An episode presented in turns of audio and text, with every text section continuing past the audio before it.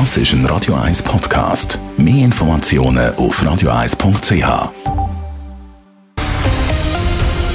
Radio 1 Thema.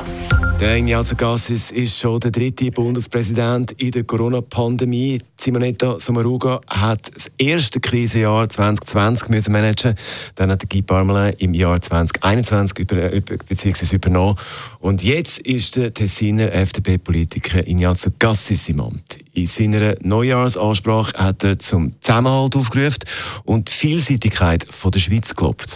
Raphael Weimann hat zugelassen. Die Parallelen von der letztjährigen Neujahrsansprache und der von dem Jahr sind auffallend. Der Guy Parmelin hat 2021 gesagt: Nur wenn wir zusammenhalten, können wir als Schweizer Bevölkerung dereinst wieder gemeinsame Erfolge feiern. Ähnlich hat es heute beim Ignazio Cassis im Jahr 2022 getönt. Wir lassen uns nicht spalten.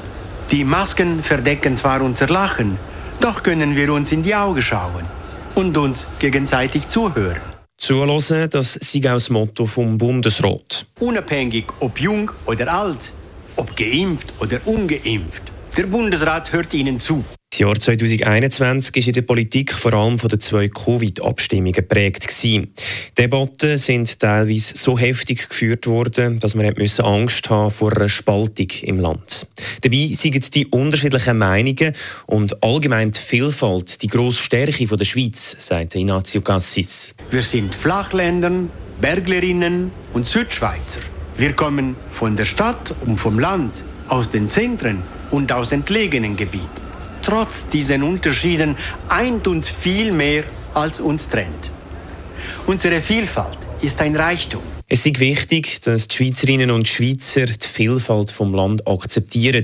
Nur so können wir aus der Krise herausfinden. Für das kommende Jahr wünsche ich uns, dass wir diese Vielfalt wieder vermehrt leben, aufeinander zugehen und andere Meinungen respektieren, auch wenn wir sie nicht teilen. Die Corona-Situation ist zwar immer noch extrem angespannt, sagt der neue Bundespräsident Ignazio Cassis weiter.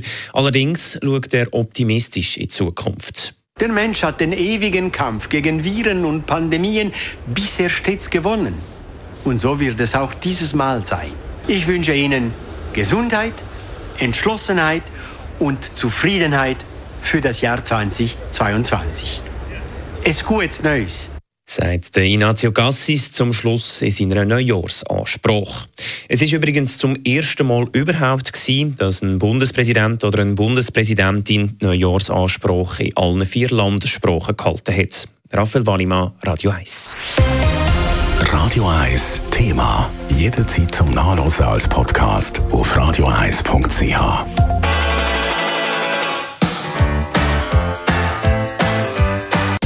Radio 1 ist Ihre Newsender. Wenn Sie wichtige Informationen oder Hinweise haben, rufen Sie uns an auf 044 208 1111 oder schreiben Sie uns auf redaktion.radio1.ch.